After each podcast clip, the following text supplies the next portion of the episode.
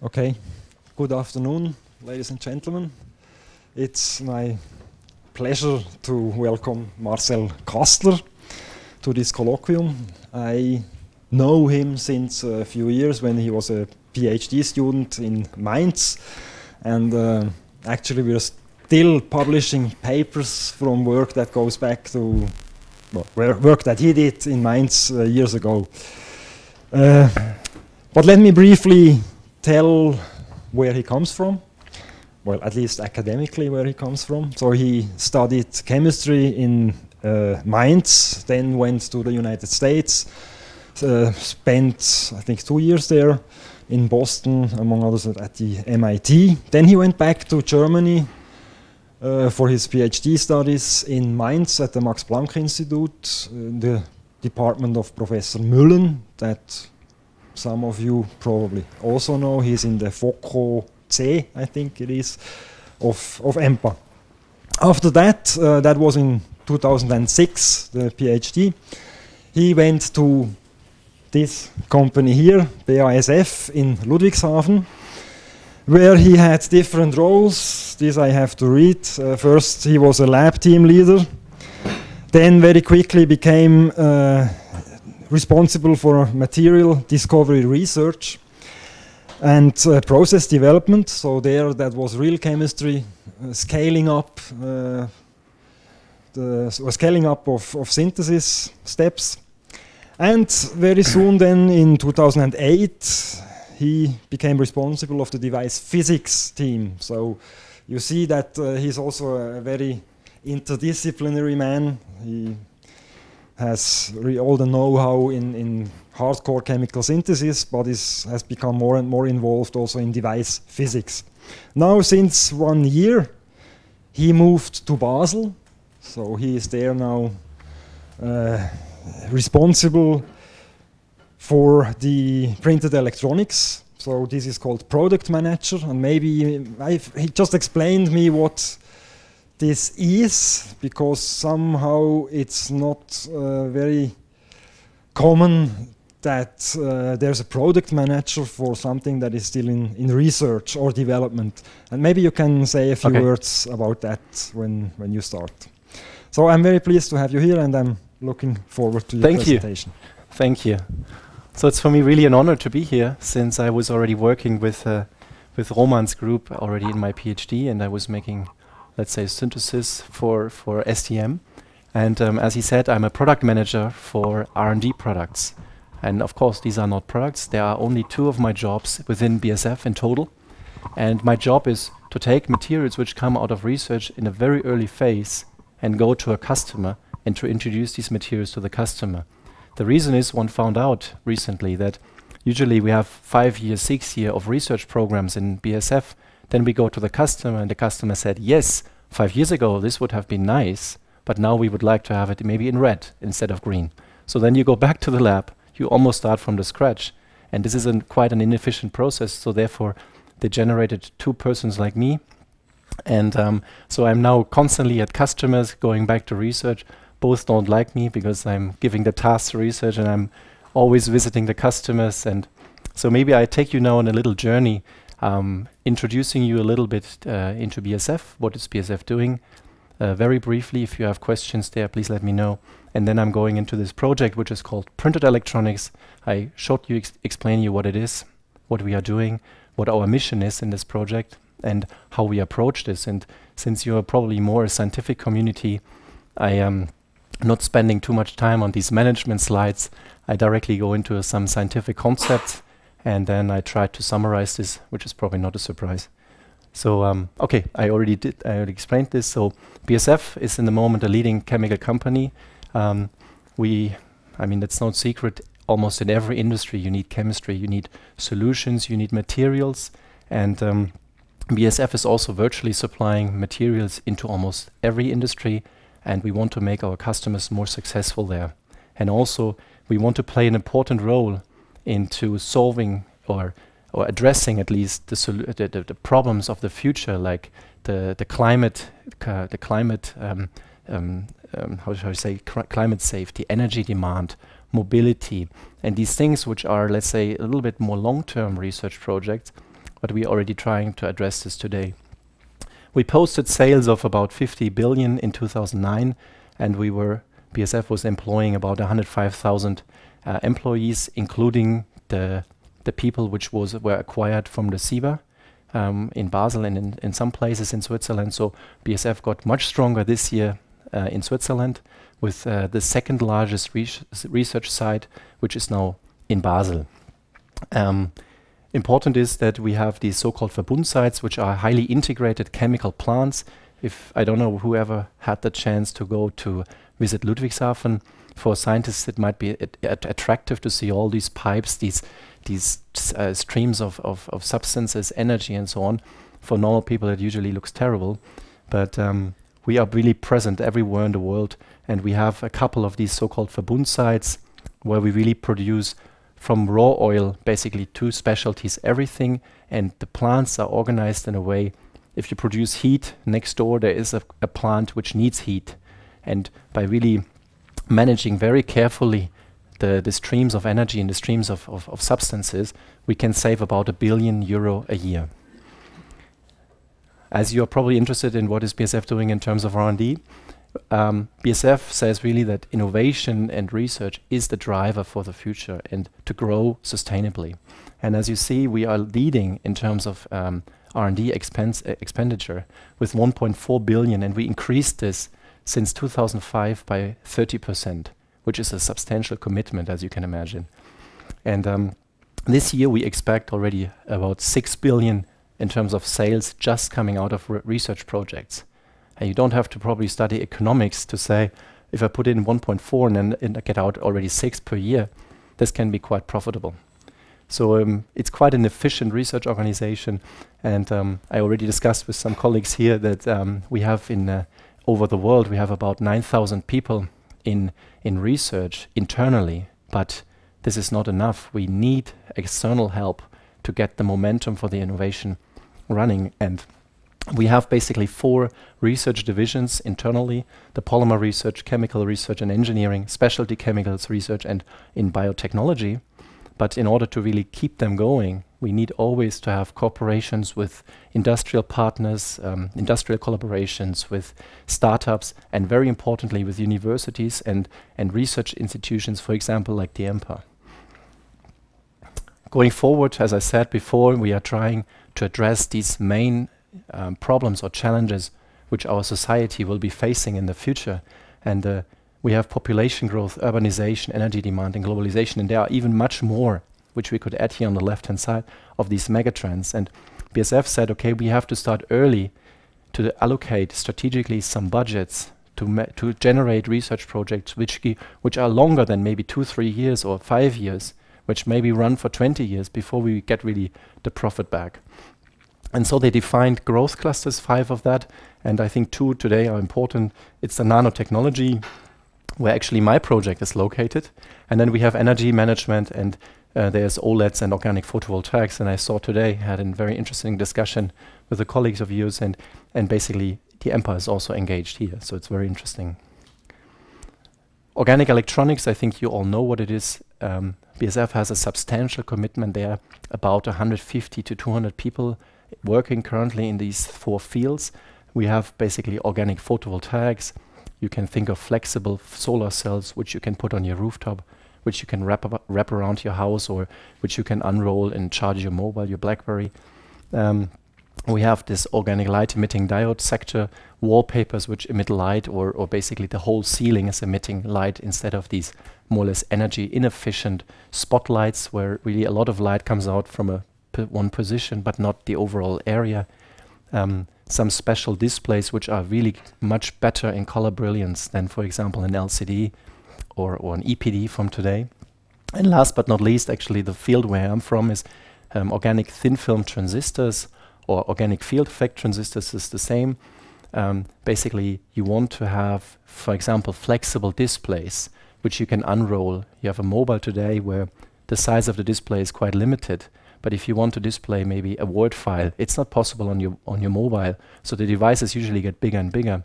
But the idea is to unroll a large display which you go which you can roll back or wrap around your device and you don't carry around a heavyweight iPad for example like today. Or an alternative is if we think about Coke bottles or anything you can buy in a grocery store, it would be from the logistics a lot of simplification if you can label it with an RFID tag and you just put everything in your cart and you go out and you automatically basically um, pay by your credit card or something. So the research is here localized mainly in Basel with about, I would say, 40 people in Basel. In Singapore, about 20 people and only very few, two, three people uh, in, in Ludwigshafen. And this is quite a strong commitment which we have here. And I'm going to talk mostly today about this project.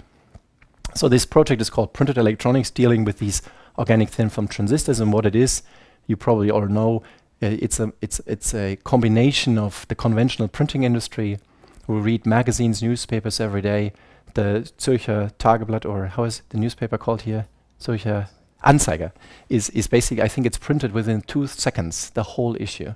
It's extremely efficient, extremely productive, and when you can marry this, of course, with the microelectronics industry, mostly in Asia, unfortunately today, but a lot of performance is, is there. And if you can bring these two things together, you produce new kinds of electronics, more or less things you can carry around, things which are more flexible and more large area. You can think of also um, for commercials, for advertising, large, large screens which cover maybe like a really a, a complete house. And these things are possible, which, which are not possible with conventional electronics. So what are the needs actually to, to realize these applications um, independent, whether it's printed or not printed. When you think about displays um, and you want to, for example, follow tonight the soccer game from Switzerland against, I think, Wales, you want to have a very clear and homogeneous display. You, so that means that the, the, the, pixel uh, the pixel in the top left and the pixel in the top low in lower right should be the same. They should really have the same brilliance, the same um, the same intensity, and so on. So it means you have over the whole area which is getting larger and larger, you need very homogeneous transistors.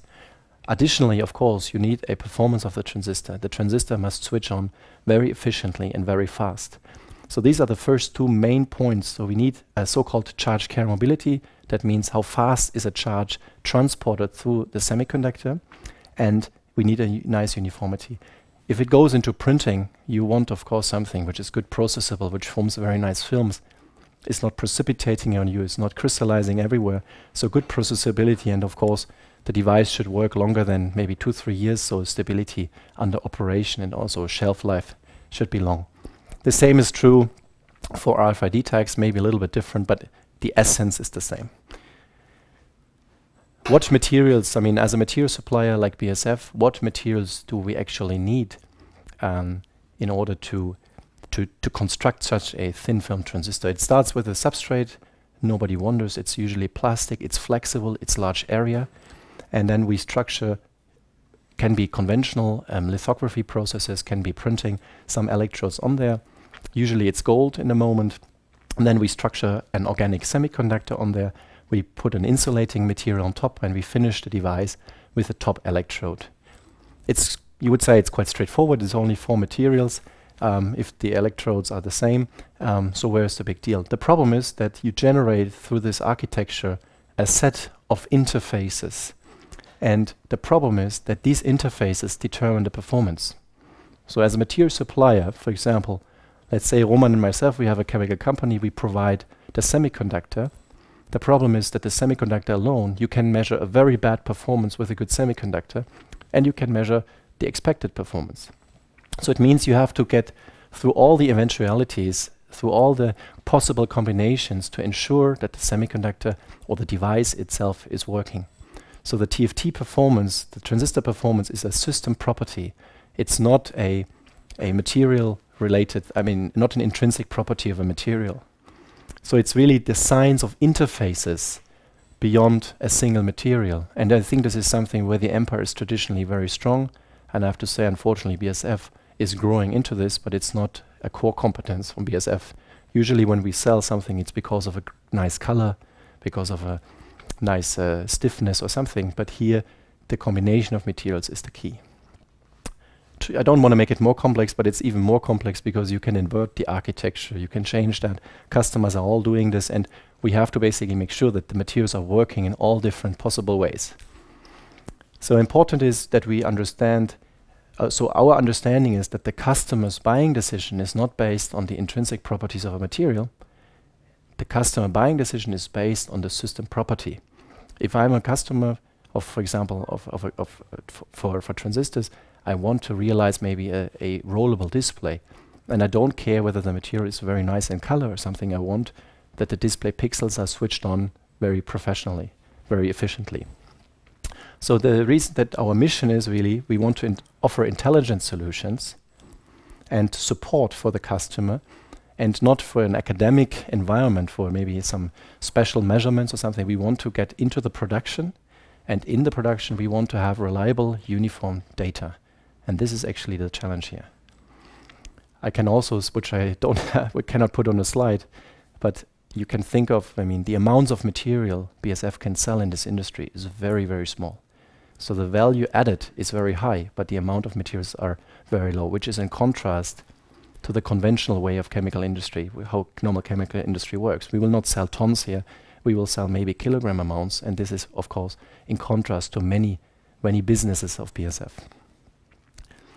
So I have talked a lot about the challenges, and now I tell you how we try to, to basically get around these challenges. And I explain you a little bit how our research organization in this project is organized. So if you look at basically the stream from research to development in the field of chemistry, we have a group mainly focused on research in material discovery. And this is, like Roman said, this is where I started working. And these guys are chemists. They draw materials on paper, they, uh, chem chemical structures on paper. Then they go to the lab and synthesize it. And as soon as they have synthesized it, material scientists, usually physicists or chemists, come and start to evaluate the material, the solution behavior, association behavior in solution, maybe film formation, surface energies, solubilities, simple things like this. It's really research, research focused. And then as a last thing is we will make some basic devices. We will characterize the materials to see is it a good material compared to a benchmark or is it uh, is it lower in performance, for example. So here we really identify already um, clever material, um, yeah, material combinations to extract high performance from the device. Then we come more, when we have identified something here which is interesting, it needs to be of course made on a large scale. Um, BASF will not sell milligram amounts and what BASF wants is we want to sell reliably reproducible materials. And so what we do is we start very early on to define specifications. We save, we, we try to secure IP position, of course, important in this field. And then we really start to scale up and we optimize the structure. This goes into chemistry. We have to increase the yields. We have to basically make sure we can make it on a kilogram level.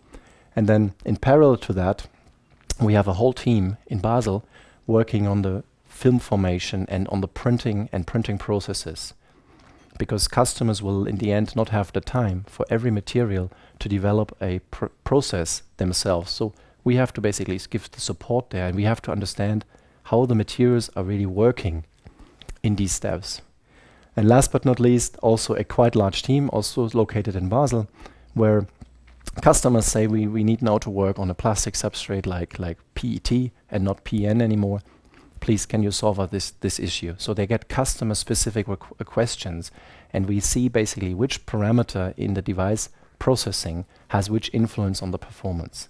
That's very important for us. And in the end, what is very what is the key message of this slide? We don't do this second part without the support of the customer. And this is the reason why they created my job. I'm the one who basically coordinates this second development part in basically close agreement with the customer. And every input from the customer, we can even get that far that in some of these areas, the customer dictates what we are doing. So we are completely remote controlled by the customer here. And we believe only when we do this we have a chance to launch a product. And you know, many, many academic institutions, universities and so on are working in this field. And it's a lot of interest there, but if customers don't get the right materials at some point, they will get frustrated and this hype is turning over into something which is probably not good for anybody. So how do we do? We start, of course, on paper with the chemistry. We design materials. We do calculations. Um, some modeling, and then we make the materials in in as a synthesis, the synthesis of the materials. This is where BASF is traditionally very strong. We can do this on almost every scale. We can do this very uh, good. We can also do the characterization very well. Everything in the solution phase, I would say, is no problem. Then it comes to the first problem. We go into a condensed phase. We form a film from a special solvent with some additives. And how is the kinetics, for example, of the superstructure formation? And all these things, they are very decisive for the performance later on. And I already had quite some interesting discussions today here at the EMPA. It gets even worse because then we bring the material in combination maybe to an inorganic surface or to an insulator surface, a dielectric, an insulator, or some some electrodes, and we have to inject some charges into this um, into the material. And the physics at these interfaces is absolutely not understood. There are some theories which work for 10% of the molecules, but unfortunately, the understanding is not there. And last but not least, to finish the complication story, we really apply some voltages and we really bend bend up um, energy levels around and um, we have hysteresis effects, trapping effects. So some things which come more or less from the dynamic behavior during the characterization, during the measurement, during operation. And the understanding here is, of course, even li more limited than on this level. So what we need, and this is actually the exciting part, it is a very interdisciplinary approach. And this is the reason why I started in chemistry and I got moved to physics because they said we need this, this cross-talking. We need to have chemists understanding the physicists and vice versa, physicists who understand the chemists, because otherwise in this field we will have a problem. And um, now to really start a little bit with with uh, more um, more meat. Um, I have just some examples. These are not necessarily BASF products. This is something BASF is offering. We are also offering some here, but this is an example from somebody else. All these materials are semiconductors, but they have very different challenges. Smaller molecules have an excellent performance. However, the printing, the processing is very challenging.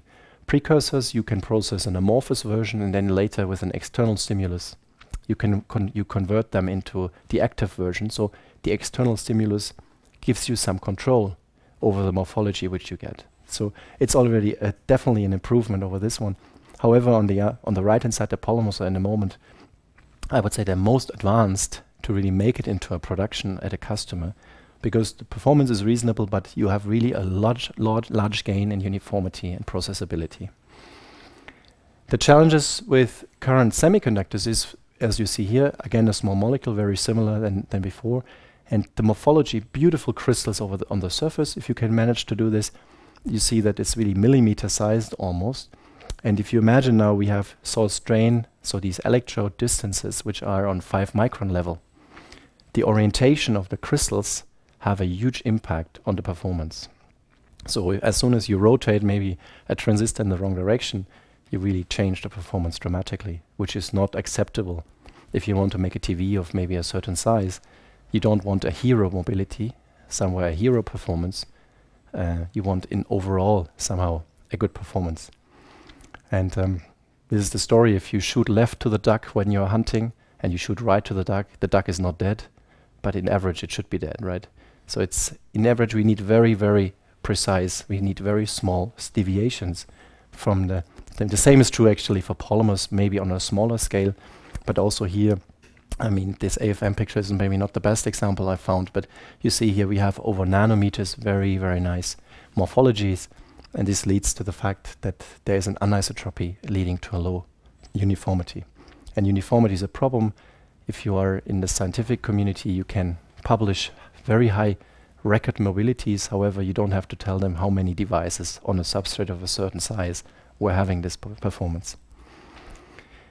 So the conventional polymer semiconductors are basically planar backbones, like polythiophene, for example, has a very large pi area, and the pi-pi interaction leads to the fact that you form really very nice lamellar structures and a pronounced long-range organization. And so quite intelligent chemists at BASF, and I have to say I was not with them, so the light is shining on me now when I'm presenting it.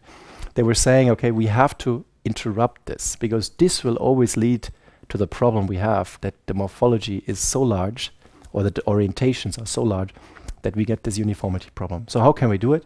Very easy. We introduce some very bulky moieties in the backbone. Everything else is kept the same. And this, of course, leads to the fact that the, the packing of the pi areas is much more sh short range. And this should lead to a more or less more amorphous, more three-dimensional superstructure. However, a charge carrier can always, at these knot points, can always cross into from one chain to another. It's a nice concept. Let's see whether it works. They have been synthesizing basically a, a, molecule like this, and then, then they have been int just introduced a bulky, um, a bulky um, um, monomer at uh, basically with a defined distance. And what you see is when you look at the polarization microscope, here we have already quite a small grain size, but you still see in the X-ray quite some reflections. Then you introduce into the same structure these these disturbing monomers, and you see the the polarization microscope is already much lower in intensity. They were recorded at the same intensity, and you see in the X-ray the positions are almost the same, but the intensity much much smaller. And if you take the Scherrer equation and you calculate the, the, the, size of the domains, you see that they are much, much smaller compared to the up upper one. So in principle, the concept works. We can control the morphology, but it doesn't mean that it's still giving a nice performance in the, in the device. So the next step is, as I described before, we have a surface and we have to coat the surface with a semiconductor. And important, and you have to believe me now, I cannot talk about all the details here, but it's very important that the surface is wetted very well and that the roughness of the semiconductor is as small as possible. This for understanding, uh, hello, question. Uh, the bulky part is also um, conjugated? Yeah, the bulky part is conjugated, you're right, yep. Yes, it's it's more as a decoration and and a yeah and but it's it's contributing to the charge carrier transport. No. Yeah, we have all both cases, but the more successful one is, is what you said. So the surface roughness here, we have a plastic substrate, polyethylene terephthalate, which has a roughness of 1.8 nanometers, and then we, we're just spin coating this polymer on top. Since the morphology is very beneficial for, for film formation, we really see on the electrode and also on the, on the substrate, we have a roughness of less than 2 nanometers, and it's really well wetting. So all the prerequisites are there. We should be able to make a transistor. To remind you, I don't know whether you are experts in transistors. If, if yes, I can skip that one maybe for very short to, to remind you. It's basically a three-terminal device. We have a so-called source and a drain electrode. And if you apply a field between the source and the drain electrode and you measure the current, since the semiconductor is in its insulating state, you measure here basically, you sweep the voltage here. Um, you measure a current which is zero. But as soon as you apply a gate voltage perpendicular to this, you will generate, you will inject charges, you will create a channel, and you will get a current which is which is not zero anymore. It's a principle in electric switch. The charge carrier is transported only at maybe one nanometer this interface. It's very, very, very small, very thin. And you can, of course, also make the, um, the, the opposite. You can sweep this voltage, keep that constant, and you get a different curve. The details are not important, but I'm showing you now if you take this morphology, we have basically here, this is the on current in the switched on state. We have a scattering of about 37%, 40% roughly. It depends also from the sample preparation. And here a scattering on the order of 0.5 volt, which is already quite okay. Here you see also this should be linear. You see that the curves are slightly bent. Um, so in principle, it's, it's a good transistor and compared to small molecules, this is already enormous. However, it's not sufficient. You cannot tolerate a 37% scattering. Coming now to the new morphology, we just introduced this bulky part, and you see that almost the curves are almost overlapping perfectly, very small scattering, and also the linearity when you plot this in this special way is much higher than before. Additionally, which is important to mention is the solubility is increasing dramatically. So these molecules are much more soluble, and this is not unexpected, I think. Maybe I skipped that. Interesting is also the morphology is now much more independent on the solvent. Here I have three solvents with with with substantially uh, different boiling points. I think it's ranging from 100 degrees, like toluene, really, to above 200 degrees. And you see that the performance is rather independent on the formulation you take. Um, so we have the flexibility for the printing people to use quite some some uh, quite a huge variety of solvents and, and to, to develop some inks. And this is a comparison of state of the art, and you see really the formulation just is completely changing the performance. Um, it's measured also a little bit differently, to be honest with you, but it has really a pronounced influence, the, of the formulation. And this is, of course, complicating the story even more. So now going into printing, we really have contact printing and non-contact printing facilities in Basel. I mean, you, you can read this. I mean, there's, there's a huge amount of challenges also there. You want to have homogeneous films, you want to have a low roughness, you want to have good adhesions of the layer. And since we are printing multiple layers on top of each other, you always have to have a formulation which is not affecting the lower layer. And these are the things that these guys are working on. And I just picked two examples.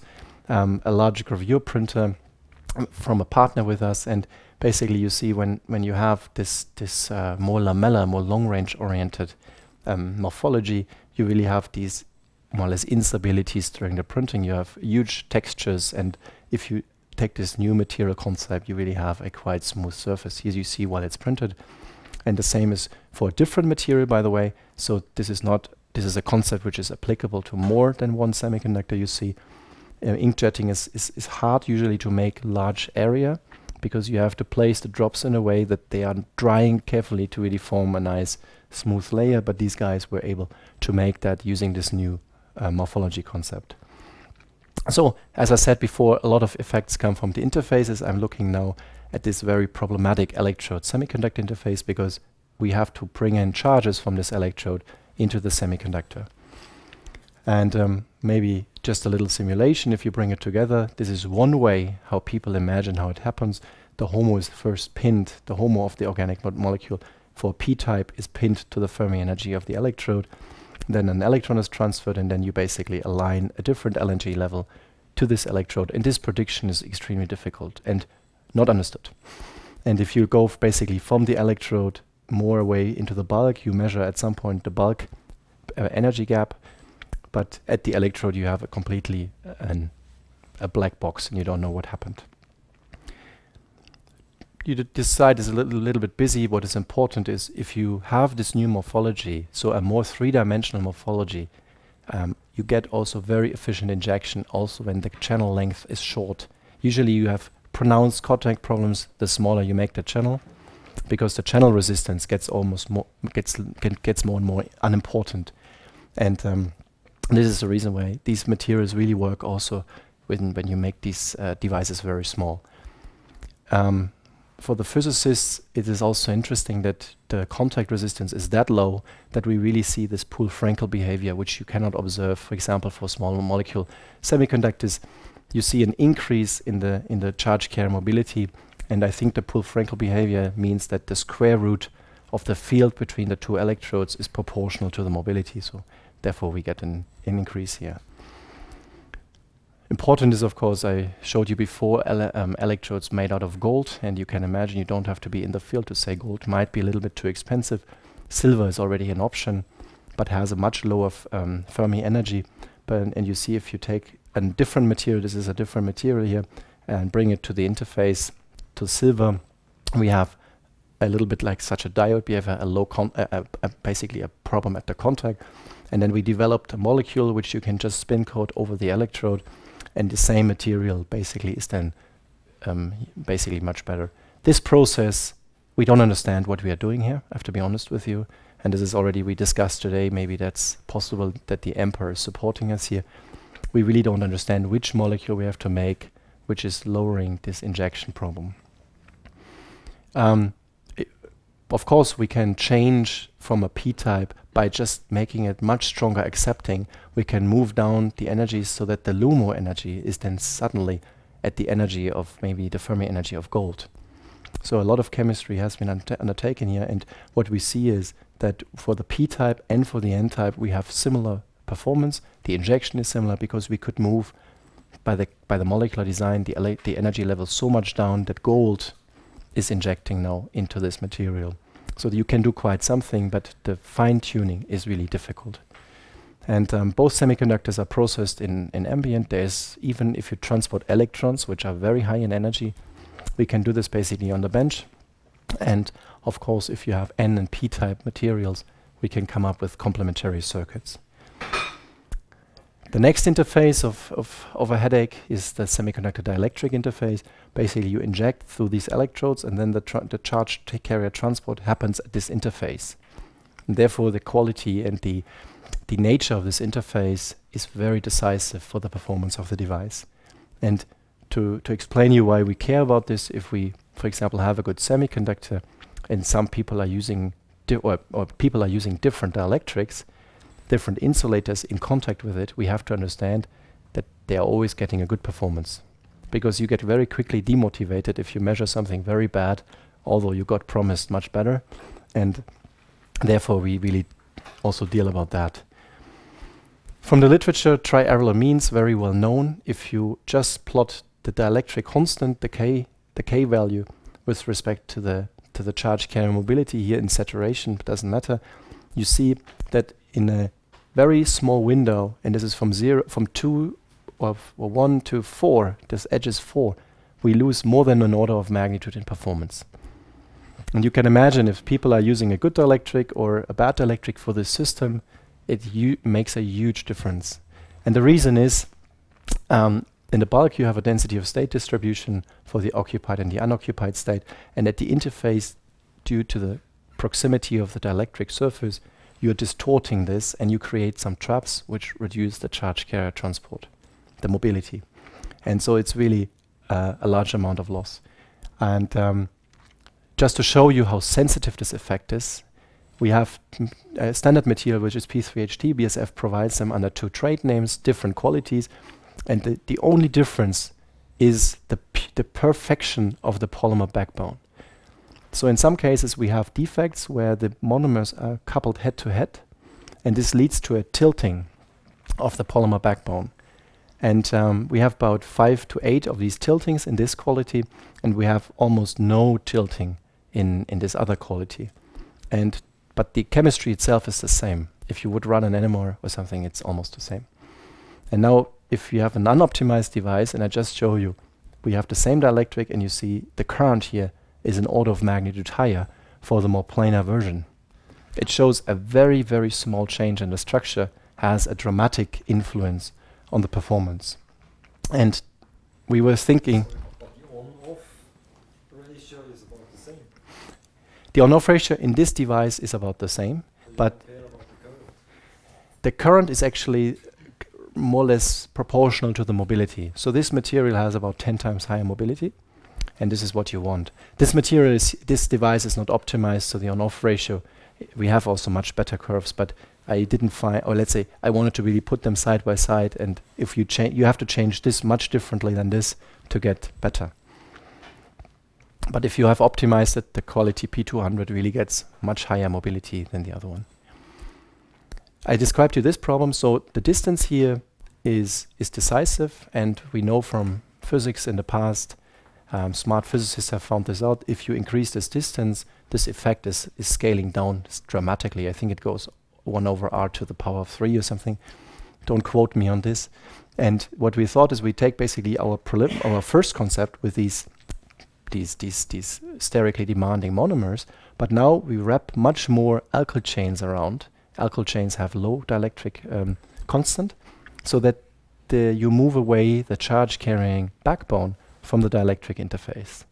Was also uh, made by some smart chemists. I was again not part of that, but so the, the concept is quite easy, and let's see that it works. I can show you that it works. Basically, for both P and N channel material, this is the same um, window as before, where we lost over one and, a, one and a half, one order of magnitude. And here you see basically within the error of the experiment, the mobility is constant, showing that the charge carrier is really shielded from the interface. And this is giving us, of course, a lot of flexibility. The customer can use whatever it want, whatever he wants, and we should not lose the performance. Um, I still have time, right? So, of course, if we are thinking about making a display, we need to, of course, come up with materials which, for example, are mechanically stable and also en enable people to print more and more steps on top of them and more and more layers on top of them. And what you want is what is very wishful, and so far nobody has made that, are cross-linkable, photo cross-linkable dielectrics. And we came up with a material, it's, it's a complete material class, which can be structured very, very, uh, to very small thing. It's like a photoresist, but it can be really used like a photoresist. It works for different architectures on different substrates. And what is important, it's completely non-halogenated, both the solvent and the material itself, which is important if you think about waste management in a production. Many people are currently using in, in, in universities some chlorinated solvents which are not acceptable for production. We have very high glass transition temperatures, important if you want to heat the device a little bit. You don't want that it softens or interdif there's interdiffu interdiffusion of semiconductor into the dielectric, and we have very good um, performance. Here you see it's an old picture already. Um, you see the structuring, and the picture is not very good because it's not really in focus, but we have dielectrics which are compatible to production processes. So you can, if you have this architecture, you would be able to print additional layers on top you would be able to structure locally where you want to have the insulator. For example, some people need um, con to connect to some of the electrodes here, and then you basically drill a hole by, by opening it with like a photolithography process. Additionally, you can imagine if we are printing and customers are doing this, the, the layers are very different in terms of the chem chemistry and also in terms of the compatibility. If you want to print something on top, you have to use orthogonal solvents and usually, like nature is, the chemistry is changing significantly. And this leads to the fact that we have always problems with adhesion. So if, if I go back to this, if this interface, for example, delaminates when you have a flexible display and you unroll it maybe a hundred times a day, you don't want that this interface is changing at all, or you don't want that the semiconductor is, is, is, is peeled off from the substrate. And in order to ensure this, we developed a also a different uh, a set of chemistry where basically even if you have high contact angle for water, very hydrophobic um, um, um, surfaces, you can basically by doing a treatment, um, you can you can make it much more hydrophilic. And the nice thing about this chemistry is it works also in the other direction. So if you have a hydrophilic, the same chemi chemical is inverting the surface energy. It's like a chameleon on a surface. And for example, I don't know, people from the field know this famous Cytop. It's a fluorinated polymer, and people would like to use it, but the problem is the adhesion. And here we can, this is an experiment done on a Cytop. This is usually the water contact angle, and after the treatment you have that. And so this is also very important to, to ensure adhesion. This is, these are monolayers. A summary from the, from the part I was explaining you is, is we basically came up with a new concept for an organic semiconductor using this this ball thing, this this really large um, monomer to to separate them or to avoid the, the, pa the, packing, and then have this alkyl mantle to shield it from the dielectric interface. And this gives really quite some good system performances. I showed you if people from the field mobilities uh, on the order of 0.5 to 1. Um, the processability is actually a huge gain here. We can really print the material. We have already printed kilometers of that, and um, the nice thing additionally is it's really compatible to a large amount, to, to really a lot of substrates, low temperature substrates. I mean, like PET, which cannot be heated above 80 degrees or something. And these materials are compatible. In a, in a, in a nutshell, the, I tried to tell you that this is a really a system approach rather than a material approach for BASF. And our contribution is we come up with new chemistries, and I hope that I can convince you that there is quite a leverage which we have with chemistry, although the field is dominated by electronics and by physicists, but chemistry can still make a difference here.